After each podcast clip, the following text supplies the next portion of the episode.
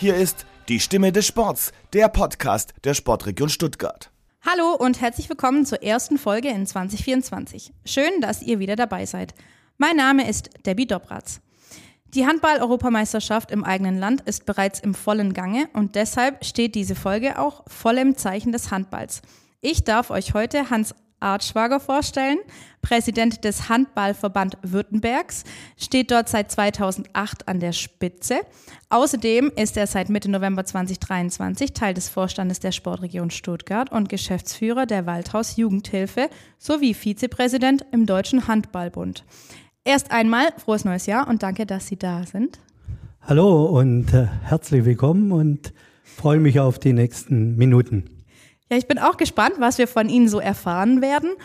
Ich würde erst mal kurz mit einer Frage anfangen, die so Ihren Alltag betrifft. Das klingt nach sehr, sehr vielen äh, Aufgaben, die Sie haben. Möchten Sie uns einmal mit durch Ihren Alltag nehmen? Ja, der ist hochkomplex und man braucht äh, doch einiges an Managementqualitäten. Eine der wichtigsten ist, äh, sein Führungspersonal so viele Möglichkeiten zu geben, äh, dass sie ihren Bereich, für den sie verantwortlich sind, auch entsprechend hauptverantwortlich überprüfen. Wenn ich ständig irgendwas korrigiere oder hinterfrage, dann würde ich all die Dinge nicht übereinander bringen. Von daher habe ich auch Menschen um mich äh, drumherum, die genau diesem Profil äh, entsprechen und äh, von daher sind wir auch relativ groß geworden. Das heißt, Sie sind sozusagen der Chef, den sich alle wünschen. Ja, das weiß ich nicht, aber ich bin sicherlich einer, mit dem er gut äh, zurande kommt und äh, ich habe auch eine Tafel, wenn ich ganz doof drauf bin, dann hänge ich die vor meine Tür und dann wissen die Kolleginnen und Kolleginnen, äh, dass, ich die, dass sie möglichst nicht reinkommen. Bloß nicht klopfen.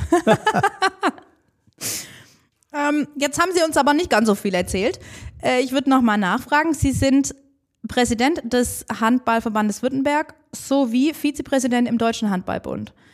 Das klingt nach groß und nach sehr detailliert. Was ist denn der Unterschied zwischen Ihrer Arbeit im Deutschen Handballbund und Ihrer Arbeit als Präsident des HVW? Ja, zunächst mal so, wenn man 2008 äh, einsteigt in das Metier und so einen doch relativ großen Verband im Deutschen Handballbund führt, mit seinen Gremien, mit seiner Hauptamtlichkeit, äh, dann wird man da schon relativ gestellt. Und im Laufe der Zeit, auch in den Gremien des Deutschen Handballbunds, äh, hast du ja deine Sitze im Bundesrat, äh, bei den Landesverbänden.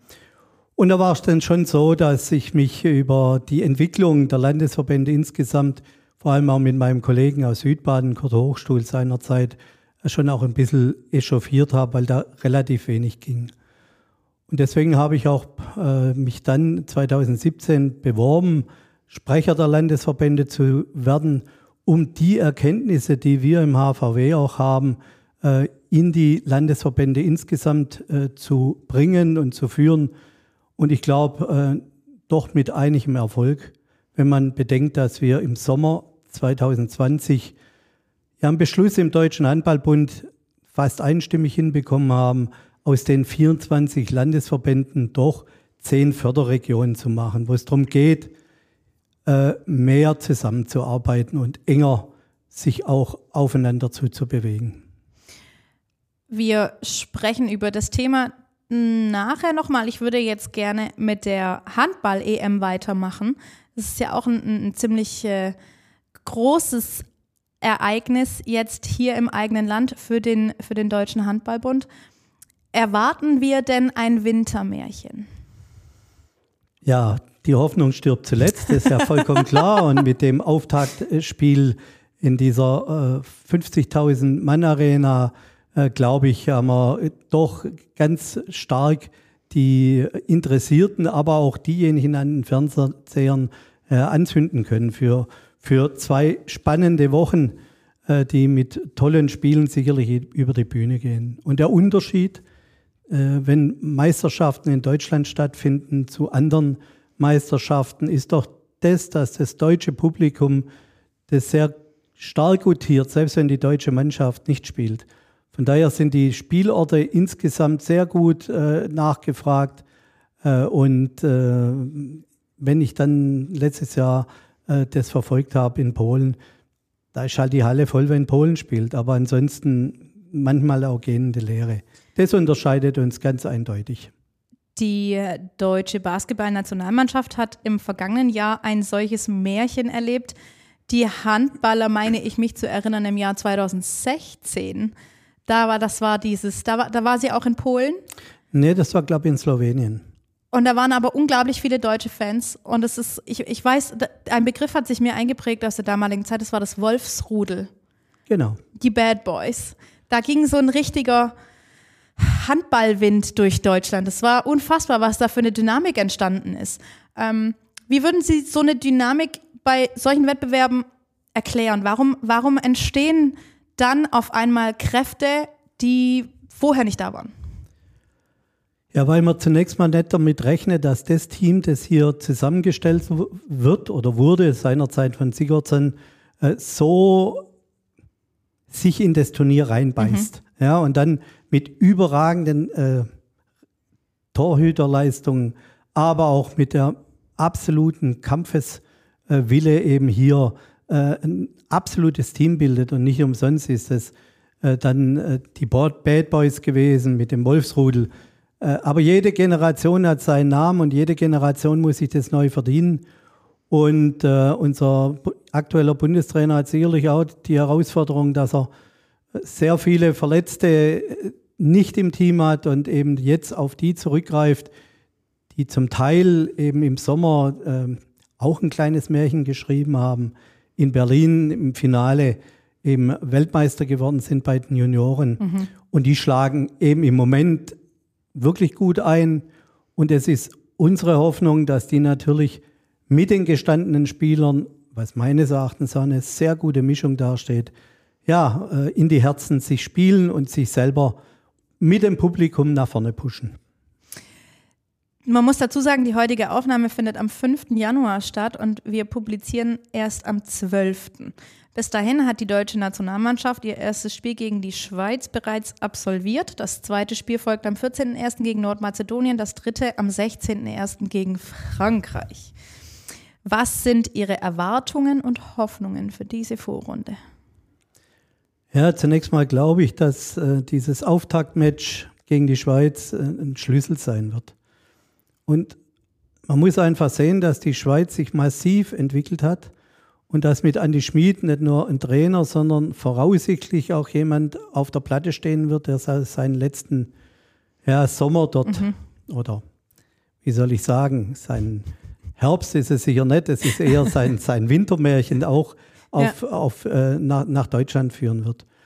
Und mit Zehntner haben wir natürlich jemand von Eisenach, der gerade Torschützenkönig als kleiner, wuseliger Mittelmann äh, von Eisenach ist. Wir haben äh, mit Laube einen Kreisläufer hier in Stuttgart, der zeigt, wie stark äh, er auch für die Schweizer sein kann. Äh, der Rubin, der aus dem Rückraum shooten kann. Äh, mit dem Partner überragenden Torhüter. Also das ist schon eine sehr, sehr große Herausforderung und Aufgabe. Und ich glaube, wenn wir dieses erste Mosaikstein schaffen, egal mit welchem Ergebnis, dann sehe ich ganz äh, gut in die Zukunft, weil wenn wir hier mit einem ja, mit einem negativen Ergebnis rausgehen, dann ist der Druck so hoch mhm. gegen Frankreich, mhm. denn vor allem im abschließenden ja. Gruppenspiel, äh, dass das schon wahrscheinlich massiv an den Nerven, insbesondere denn auch der jüngeren Spieler auch zehren wird. Also von daher äh, sind wir optimistisch und hoffen, dass dieser Auftakt in Düsseldorf vor dieser gigantischen Kulisse auch entsprechend positiv äh, verläuft. Was ist denn Ihre Traumplatzierung?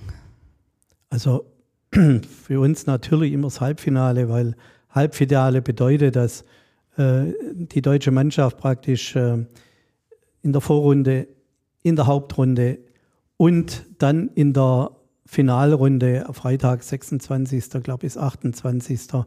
Äh, in unserem Handballtempel in Köln auftreten wird. Und äh, wer da einmal war bei der WM mit Dänemark zusammen, der weiß, was da für ein Druck von der Tribüne kommt und wie diese Heimstimmung wirklich auch überschwappt. Da kannst du einfach gar nicht anders wie gewinnen.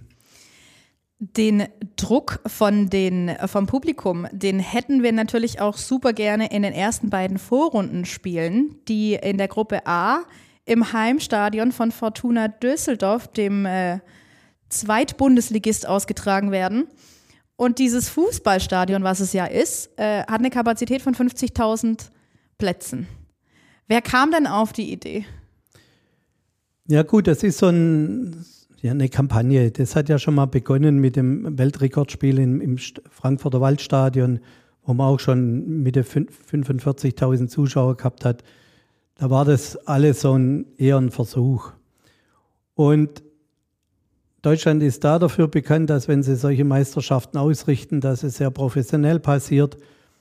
Und mit der Veränderung auch 2017, indem wir dort äh, einen hauptamtlichen Vorstand haben mit klaren Aufgaben und einem Präsidium, das im Prinzip äh, als Aufsichtsrat mehr oder weniger fungiert und eben auch die Dinge politisch mit unterstützt, war deutlich, wir brauchen mal so einen Auftakt. Einmal äh, sehe ich als richtig an. Und von daher äh, hat sich das angeboten.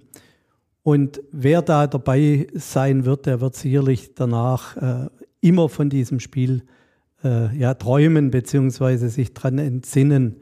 Ich glaube nicht, dass es da eine große äh, Veränderung und zukünftig das als Standard gibt, sondern das ist eins der Marker, die wir hier dort setzen.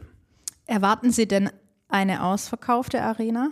Ja, das ist heute schon klar glaube, heute hat der DHB noch mal ein paar ganz wenige Karten, diese zurückgehalten in, in den Markt geworfen. Aber äh, ist ja so, äh, die Auslosung war schon in dem Stadion und mhm. da hat man über LED-Streifen, die auf das Fußballfeld aufgespielt wurden, schon mal die Größenverhältnisse gesehen.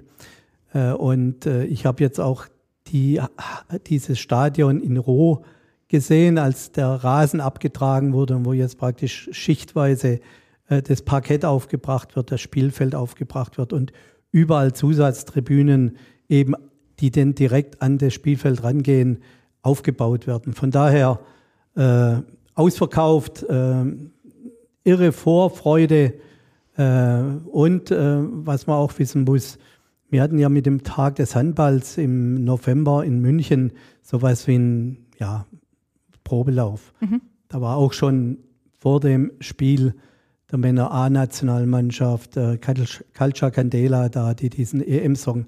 eingespielt haben. Und ähm, man hat einfach gesehen, wie das schon dieser Funke aufs Publikum übergeschwappt ist. Und von daher gehe ich davon aus, dass nach dem ersten Spiel Mazedonien gegen äh, Frankreich eben auch in dieser ja, offiziellen Eröffnungszeit äh, auch hier der Funke überspringen wird und ein Knistern durch dieses Riesenstadion geht. Ja. Sie haben es gerade gesagt, ein Handballfeld ist etwas geringfügig kleiner als ein Fußballfeld. Jetzt kennen wir aber alle Fußballstadien. Sieht denn dann der, derjenige, der ganz, ganz oben, oben sitzt, überhaupt den Ball noch? Ja, ich war auch bei der Eishockey-WM in Köln vor einigen Jahren. Das geht mir da ähnlich. Da fliegt irgend so ein schwarzes Ding durch die Gegend. Wenn man ihn überhaupt sieht. Ja, eben, genau, genau. Aber zumindest die Emotionen, die dort freigesetzt ja. werden vom Publikum, die reisen einen da mit. Ähm, ich denke, eins der Themen wird sein, da dieses Stadion ja auch beheizt wird äh, durch, mhm. durch Strahler von oben, dass ich, wenn ich weit weg bin und oben sitze, sicherlich keine äh, großen Winterbekleidung braucht. Da wird es ordentlich warm sein. Äh, insgesamt äh, ist es so, dass, glaube äh, unten am Spielfeld 18 Grad herrschen müssen nach den Vorgaben. Da sind die gerade dabei, das entsprechend alles aufzubauen und entsprechend auch äh, entsprechend aufzuheizen. Ich bin gespannt. Selber sowas habe ich äh, natürlich in der Form auch noch nicht erlebt und von daher darf ein kleiner Part auch dabei sein und da freue ich mich drauf. Das wäre tatsächlich meine nächste Frage gewesen, weil Handball ist nun eigentlich eher eine Hallensportart und, und Fußball ist eher eine Draußensportart.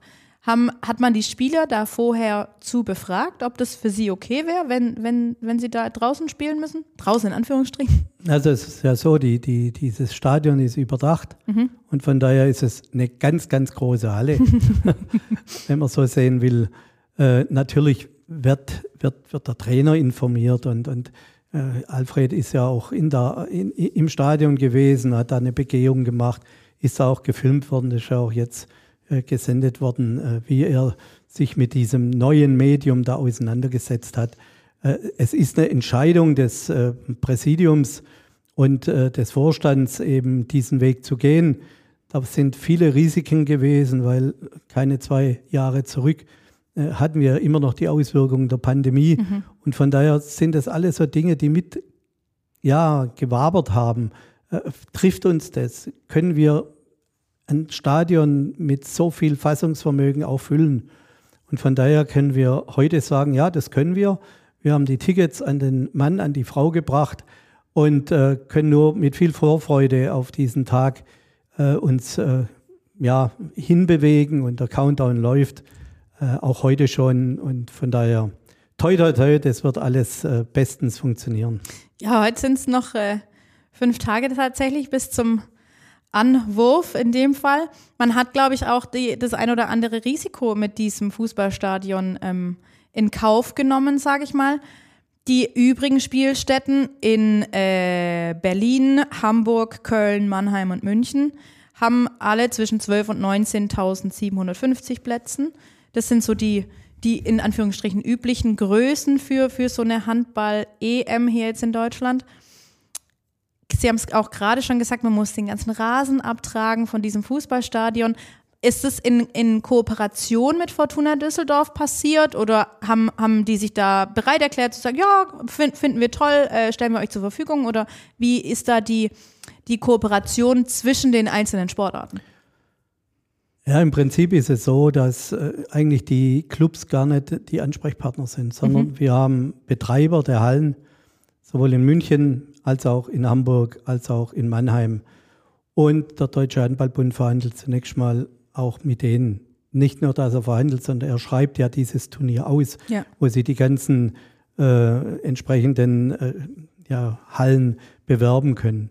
Und einer der Rahmen, die wir gesetzt haben, ist, dass wir eben äh, Hallen haben möchten, die möglichst 10.000 Zuschauer und mehr äh, eben dann beherbergen können. Das ist die Maxime und dann verhandelt eben die Hauptamtlichkeit mit den Betreibern äh, eben diese Dinge und dann gibt es, soweit ich weiß, von der EAF ein, ein Buch mit über 400 Seiten, wo all die Dinge geregelt sind, äh, die dann über Jahre auch miteinander äh, meist strittig äh, diskutiert werden, um dann letztendlich äh, so eine Veranstaltung hinzukriegen, sodass äh, die EAF davon äh, tatsächlich profitieren wird und wir als Veranstalter, der Deutsche Handballbund eben auch. Sie sind Präsident des Handballverbandes Württemberg ähm, äh, mit Sebastian Heymann von Frisch auf Göppingen und Kai Häfner vom TVB Stuttgart stehen auch zwei Spieler von württembergischen Vereinen auf der Kaderliste beziehungsweise im Aufgebot. Macht Sie das ein bisschen stolz oder sagen Sie, nö, da habe ich jetzt nicht so wirklich einen Anteil dran, das ist mehrheitlich von den Vereinen gemacht? Natürlich sind wir als HVWler schon auch stolz oder auch als Baden-Württemberger. Ich habe Kai Häfner erleben dürfen, als er als jugendlicher Auswahlspieler unter anderem auch mit meiner Tochter hm. zusammen hm. äh, beim Austausch in Frankreich war und dort äh, schon seine Klasse gezeigt hat. Äh, immer wenn ich ihn treffe, äh, ja, begrüßen wir uns auch heute noch sehr, sehr herzlich. Den Basti Heimann habe ich im Rahmen äh, von dem äh, Grundschulaktionstag beziehungsweise der Handball-Mini-WM äh, in, in, bei der Heilbronner Stimme erleben dürfen. Da war er die Losfee, um den Vereinen den jeweiligen Partner zuzulosen und das ist ja auch ein ganz offener äh, und, und ja, zugewandter junger Mann.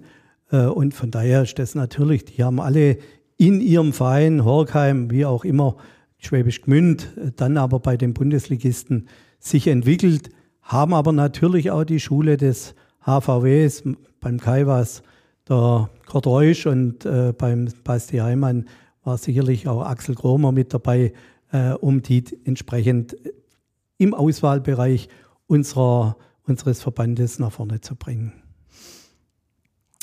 Deutschland muss sich mit beiden Teams, jeweils der Frauen und der Männer, noch für die Olympischen Spiele vom 26. Juli bis 11. August in Paris qualifizieren. Für die Herren ist unter anderem diese EM ein Qualiturnier. Welchen Platz muss denn das Team von Alfred Gislason belegen, um sich noch qualifizieren zu können?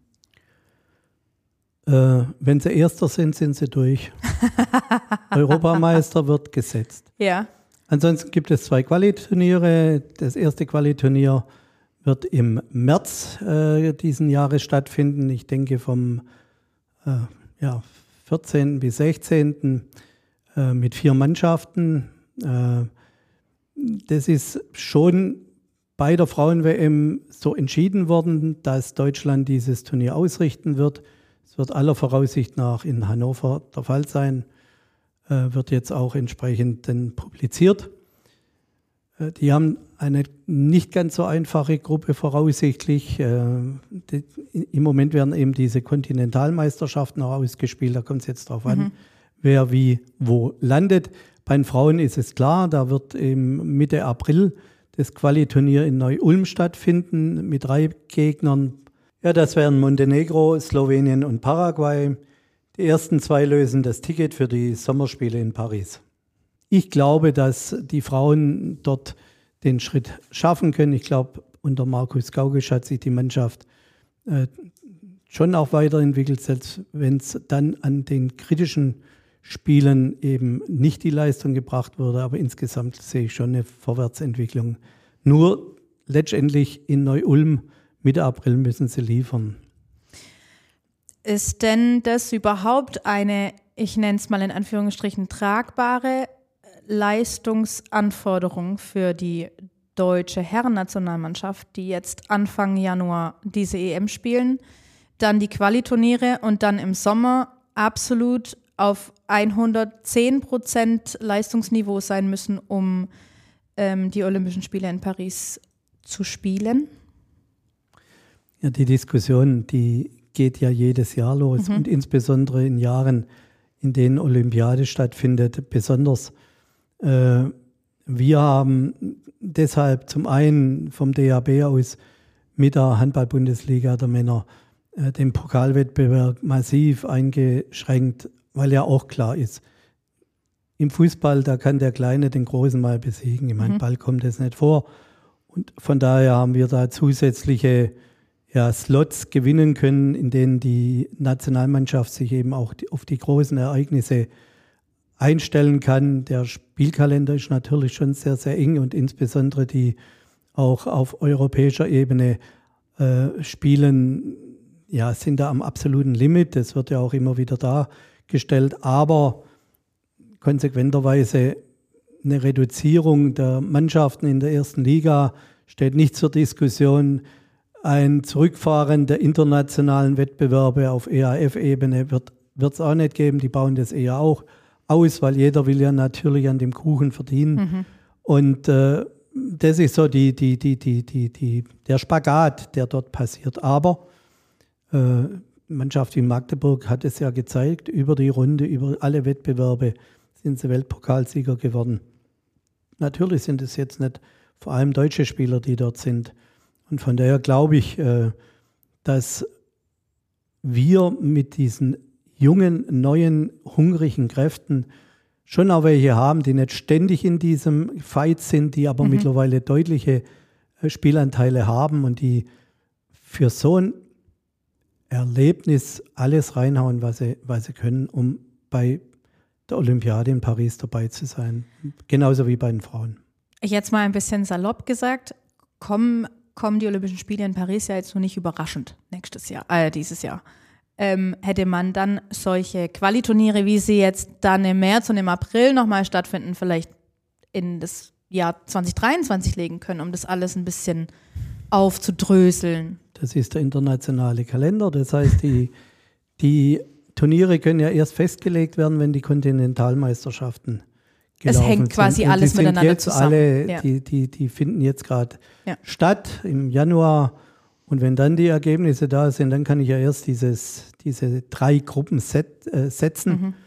Und von daher sind wir ja schon froh, dass beide Turniere hier in Deutschland stattfinden, mhm. was wir nicht erwartet haben.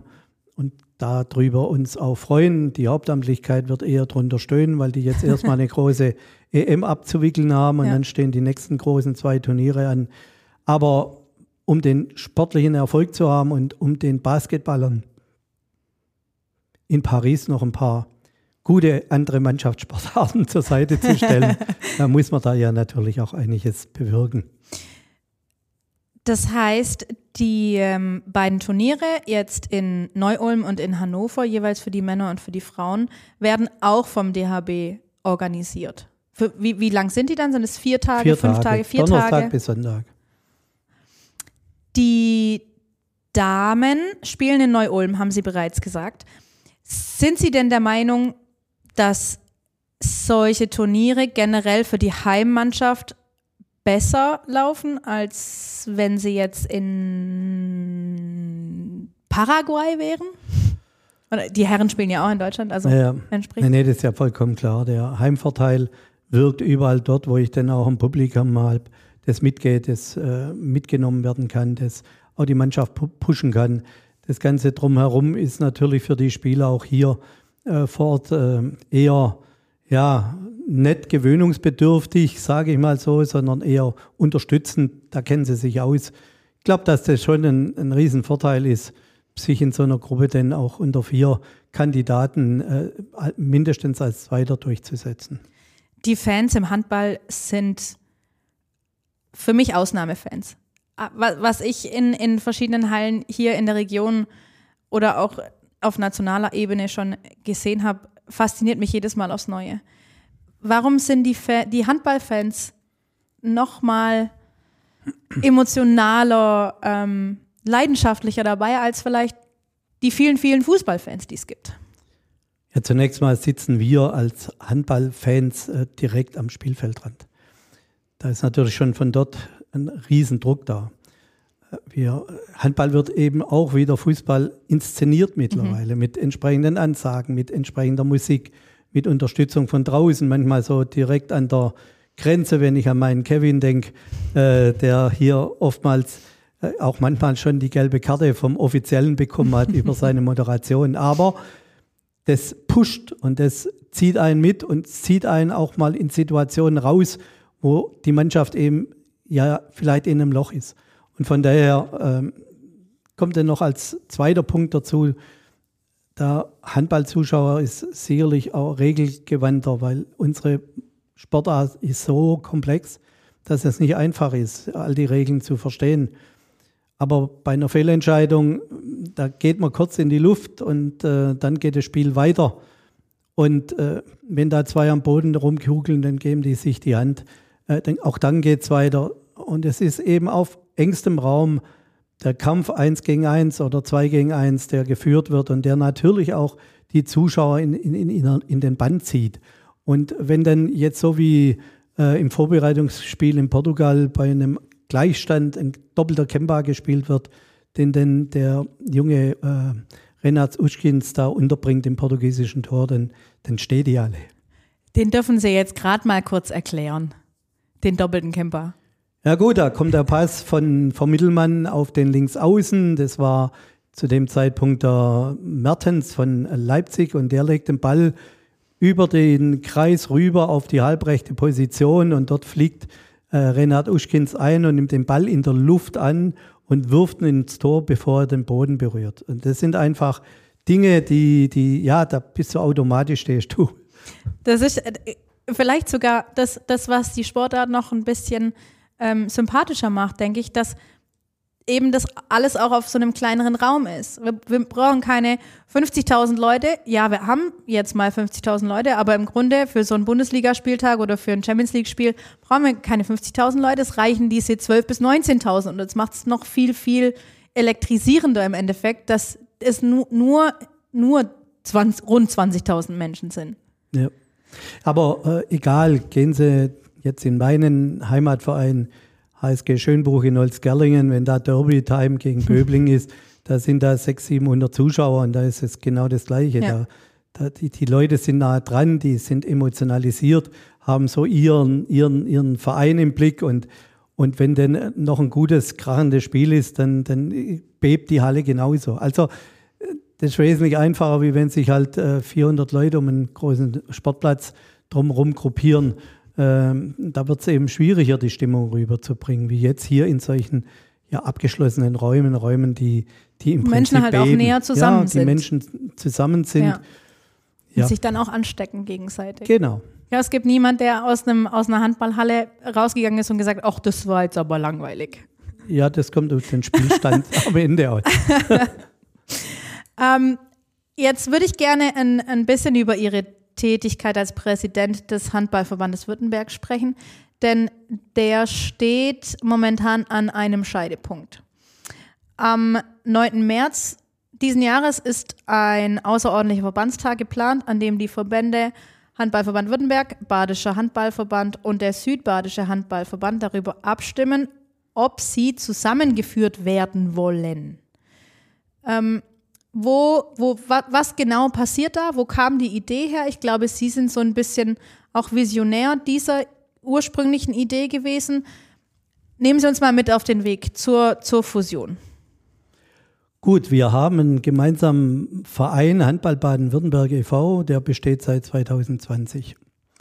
Äh, Dort wurde vor allem der, ja, der baden-württembergische Spielbetrieb Männer, Frauen, Jugend äh, organisiert. Aber dort sind auch im Prinzip Maßnahmen der Jugendförderung äh, passiert. Insbesondere haben wir äh, und mit Unterstützung des Kultusministeriums, aber auch im Auftrag von Baden-Württemberg die vier Methoden für, für Europa immer wieder gelebt als Verband und haben diesen Austausch mit den Franzosen, früher auch mit Tunesien, weil das ja auch ein Partnerland von Baden-Württemberg ist, äh, durchgeführt und eben hier gemeinsame Aktionen gemacht. Wir hatten eine Phase, wo wir äh, natürlich Baden und Württemberg und Südbaden äh, massive Meinungsverschiedenheiten hatten. Und War das schon in der ganzen Fusionsdiskussion oder war das Ah, vorher? vorher. Noch. vorher. Äh, da gab es eine Situation, wo der Vorsitzende von Baden-Württemberg ja, über Nacht abgesetzt wurde durch eine Abstimmung hintenrum, was dem Ganzen natürlich überhaupt nicht äh, gut getan hat. In der Folge ist es aber so, dass sich die handelnden Akteure massiv verändert haben. Äh, In Baden haben wir mit Peter Knapp einen neuen Präsidenten, in Südbaden mit Alex Klinkner. Gut, und ich bin die Konstante, die jetzt seit 2008 dabei ist. Und es war schon auch immer mein Ziel, auch im Zusammenhang mit den Entwicklungen im Deutschen Handballbund, die, Bündel, die Kräfte zu bündeln, schlagkräftiger zu werden, den Vereinen auch eine Perspektive für die Zukunft zu geben. In vielen Verbänden haben wir das Problem, dass wir zum Beispiel in der A-Jugend im Osten Deutschlands vier oder fünf Mannschaften haben, die dann in der Runde drei oder viermal gegeneinander spielen, weil keine anderen Vereine mehr da sind. Das haben wir jetzt nicht. Also wir könnten alle weiter bestehen, aber wir bekommen weniger Ehrenamtliche insgesamt. Wir müssen professioneller werden, um die ganzen Projekte, die wir im Moment betreiben, auch entsprechend gut vorzubereiten, durchzuführen und entsprechend auch umzusetzen und auch dann nachzusteuern.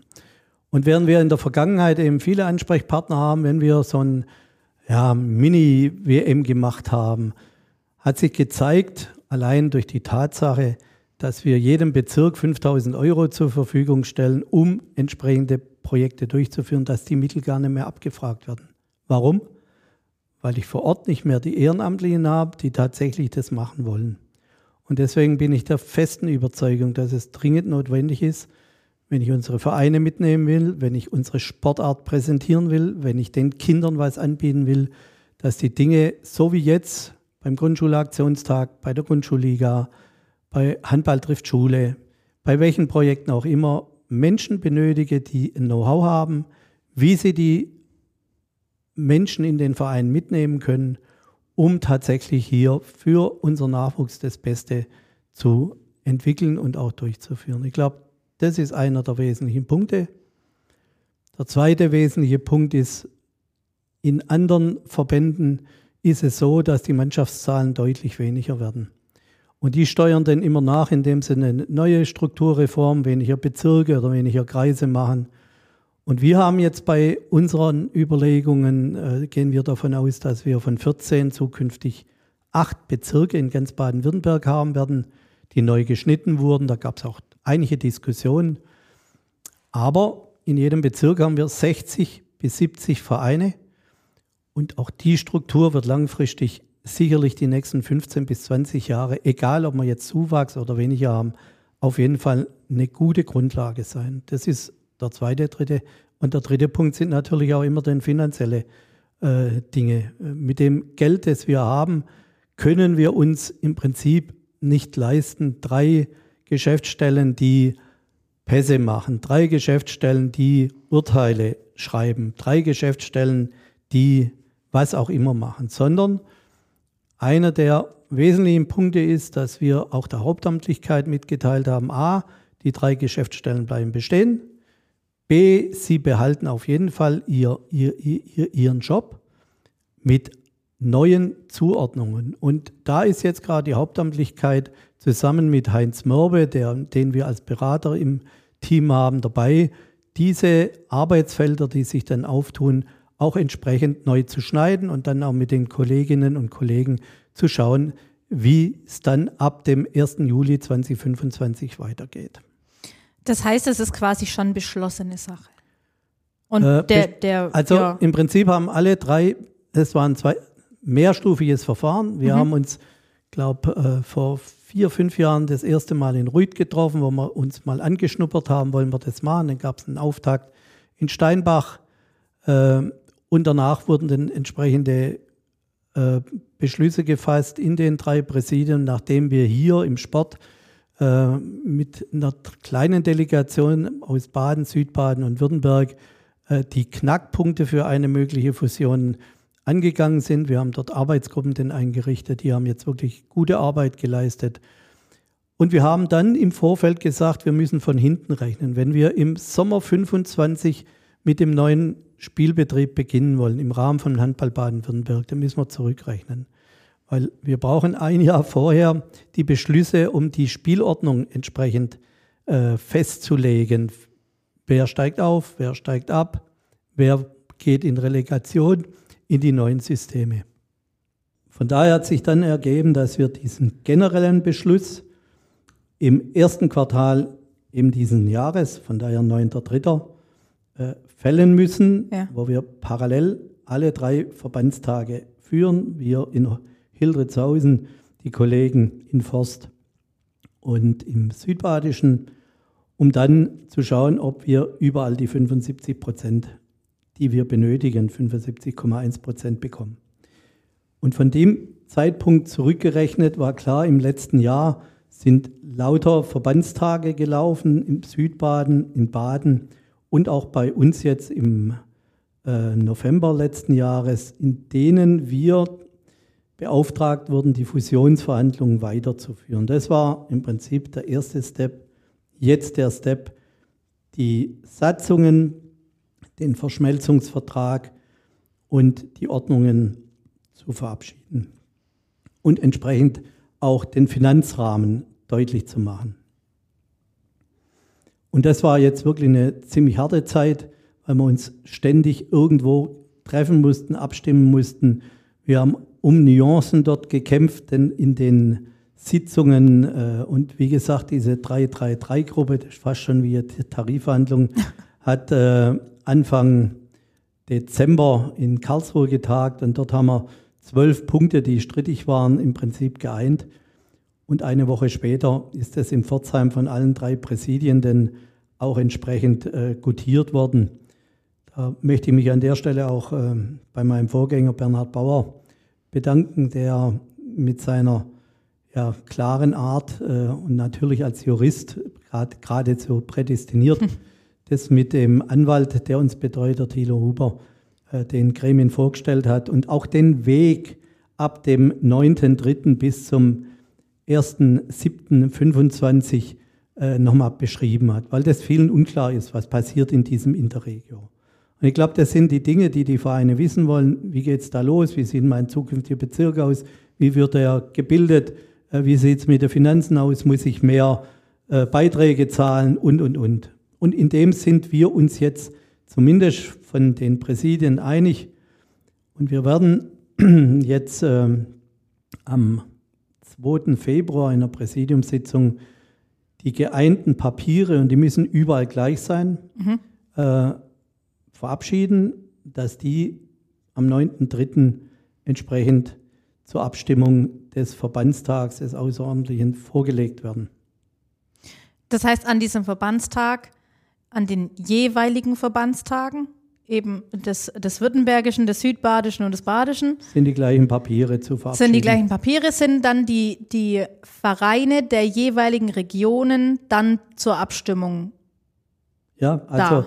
wir haben unterschiedliche Systeme. In Württemberg haben wir ein Delegiertensystem. Mhm. Die Delegierten waren jetzt auch im Verbandstag im, im, im, ja, im Herbst letzten Jahres bei uns. Die wissen auch, dass sie am 9.3. gefordert sind. Mhm. Die kennen das auch alles. In Baden ist es so und in Südbaden, dass dort die Vereine darüber abstimmen. Und von daher gilt es dort eben, sagen wir, all die mitzunehmen und zu hoffen, dass sich all diejenigen dort beteiligen, die auch den Prozess mitbegleitet haben. Weil das könnte auch jemand aus dem Verein kommen, der ja, von dem Ganzen keine Ahnung hat. Und von daher ist da so ein bisschen äh, das Fragezeichen. Aber ich weiß, dass die Kollegen jetzt nochmal einige Aktionen machen werden, um ihre Vereine mitzunehmen. Sie sprechen von einer Perspektive für die Zukunft. Wenn ich mir jetzt aber vorstelle, dass in, bei diesem Verbandstag dann XY hinkommt und sagt, ja, aber wenn ich jetzt bei meinem nächsten Oberligaspieltag 45 Kilometer in die Richtung fahren muss und am nächsten Spieltag 95 in die andere Richtung, dann finde ich das ganz arg blöd da waren, war sicherlich, sicherlich sehr viel solcher Themen in, dieser, in diesem Findungsprozess dabei. Wie, wie haben Sie versucht, das alles unter einen Hut zu bekommen, beziehungsweise die, die ganzen Mitglieder auch glücklich zu machen?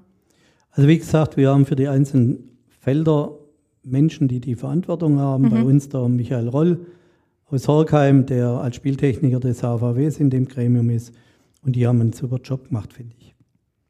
Und es ist so, äh, dass ich in allen Bezirkstagen war und dann mit ihm oder auch mit dem Thomas Dietrich sagen wir, diese neue Struktur vorgestellt hat und was die Vereine natürlich interessiert, wo spiele ich, in welcher Liga und wie komme ich da rein und wie funktioniert es. Und mit der Achterlösung, die wir generell schon im Februar letzten Jahres. Die Achterlösung bedeutet acht, acht Bezirke. Acht, ja, acht Bezirke, genau. In Baden-Württemberg. In Baden-Württemberg mit einer Regionalliga, dann zwei Baden-Württemberg liegen vier drunter und acht Landesligen, äh, haben wir eine Struktur, die, äh, glaube ich, auch für die Spieltechniker natürlich eine optimale Spielpyramide ist. Ja? Und das ist der eine Punkt. Und der zweite Punkt ist natürlich, wie komme ich da jetzt rein? Und da muss man auch sagen, äh, da geht es ja normalerweise ein bisschen hemdsärmlich äh, los, weil, aber da haben die Kollegen sich auch darauf geeinigt, dass immer drei Württemberger, ein Badener und ein Südbadener praktisch das Ranking anführt. Mhm. Und dann gibt's und entsprechend werden dann die, die Tabellen geführt und auch zugeordnet. Und dann gibt es noch drei, vier Plätze, die als Relegation laufen. Und da haben eben auch die Kollegen aus Baden und Südbaden, die Vereine, die Möglichkeit, sich dort durchzusetzen und zusätzlich dazu zu kommen. Also die haben sich da ganz viel überlegt. Und natürlich war eine der großen Themen wie sieht es denn aus, wenn ich in dem Schlauch da von äh, Aalen bis äh, Dornbirn äh, meinen Verein habe. Und auch dort kann man äh, ja, insbesondere im unteren Bereich äh, Folgendes sagen. Wir haben in dem Bereich, in dem die Bezirke denn zuständig sind, denen obliegt die Zuordnung. Die können mit einer Staffel spielen, die können mit zwei Staffeln spielen. Sie können im Jugendbereich auch mit Turnierformen Aha. spielen. Man versucht hier natürlich äh, entsprechend diese, diese Wünsche zu berücksichtigen. Nur wenn ich in der Peripherie lebe und wohne, dann kann ich eben nicht äh, hier im Zentrum äh, ja. ja. mich wähnen. Dann habe ich das, ob ich jetzt im alten System bin oder ob ich im neuen System will. wenn die Vereine in der Bundesliga wären, dann hätten die gar kein Problem damit, durch ganz Deutschland zu fahren. Äh, Baden-Württemberg ist äh, natürlich auch ein relativ großes Bundesland, aber wenn wir nach Bayern schauen, da ist das ja wesentlich ausgedünnter und die haben eher dann auch Schwierigkeiten. Und in all diesen Bezirkstagen haben wir das versucht auch nochmal deutlich zu machen. Und diese Mehr von dem, dass ich hier, äh, was weiß ich, wie weit fahren. Wie war das von, von Aalen bis an Bodensee? Ja, genau. äh, also da kamen die meisten. Und die, der zweite Punkt war natürlich, ich war bisher in einem Bezirk, wo ich meine Derbys gehabt habe. Jetzt werde ich in einen anderen Bezirk transferiert, in mhm. Anführungszeichen. Und dort haben wir den Vereinen zweimal die Möglichkeit gegeben, sich bei den Spieltechnikern zu melden, zu sagen, wir hätten gern den Wunsch, hier äh, doch darüber zu gehen. Das ist im Großen und Ganzen auch dann erfolgt. Wir haben bei ganz wenigen Vereinen gesagt, es geht nicht, weil dieser eine Bezirk 3, der schon so voll mit Vereinen, das äh, hat keinen Wert. Wir müssen das jetzt äh, so durchziehen, haben das aber auch im direkten Gespräch, also gerade Michael Ronn, mit den Vereinen geklärt, sodass wir in diesen Bezirkstagen und Verbandstagen bei, bei den Themen kaum irgendwelche kritischen Nachfragen gehabt haben, sondern eher so, dass das der richtige Weg sei. Zumindest an ein, zwei Bezirkstagen ist das auch so rübergebracht worden. Ist es für die Zukunft beziehungsweise für die Professionalität des Sportes denn wichtig, solche ähm, Fusionen durchzuführen? Weil es gibt ja noch mehr Bundesländer, die, die so ein bisschen zweigeteilt, dreigeteilt sind. Ähm, geht dann nicht vielleicht sogar ein bisschen Detailarbeit direkt am einzelnen Mitglied verloren? Oder ist es wirklich auch die Zukunft für den Nachwuchs? Also zunächst mal ist es für mich eine, eine Zukunft für, für mehr Professionalität, für das, dass wir größere Einheiten bekommen und dass wir in jeder Einheit auch entsprechend hauptamtliches Personal einsetzen möchten, um eben all die Projekte auch, die wir haben, mit den Vereinen umsetzen zu können. Das war bisher nicht der Fall. Also mhm. das ist so das eine. Das zweite ist auch im Leistungssport haben wir jetzt seit einem Jahr unter der Federführung vom Ecki Notdorf eine Struktur gefunden, die meines Erachtens passt äh, und äh, entsprechende ja, Kaderlehrgänge in den verschiedenen Regionen auch anbieten. Und auch die Nachwuchsförderung aus den Bezirken weiterhin äh, entsprechend funktioniert.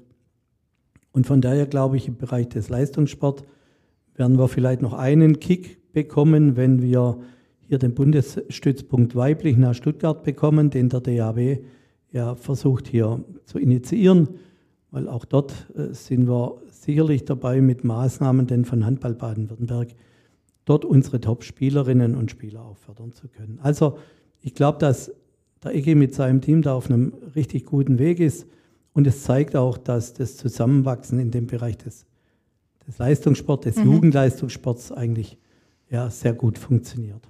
Jetzt darf ich noch eine, eine Richtung Abschlussfrage stellen, die ich vorhin im Vorgespräch so aufgeschnappt habe.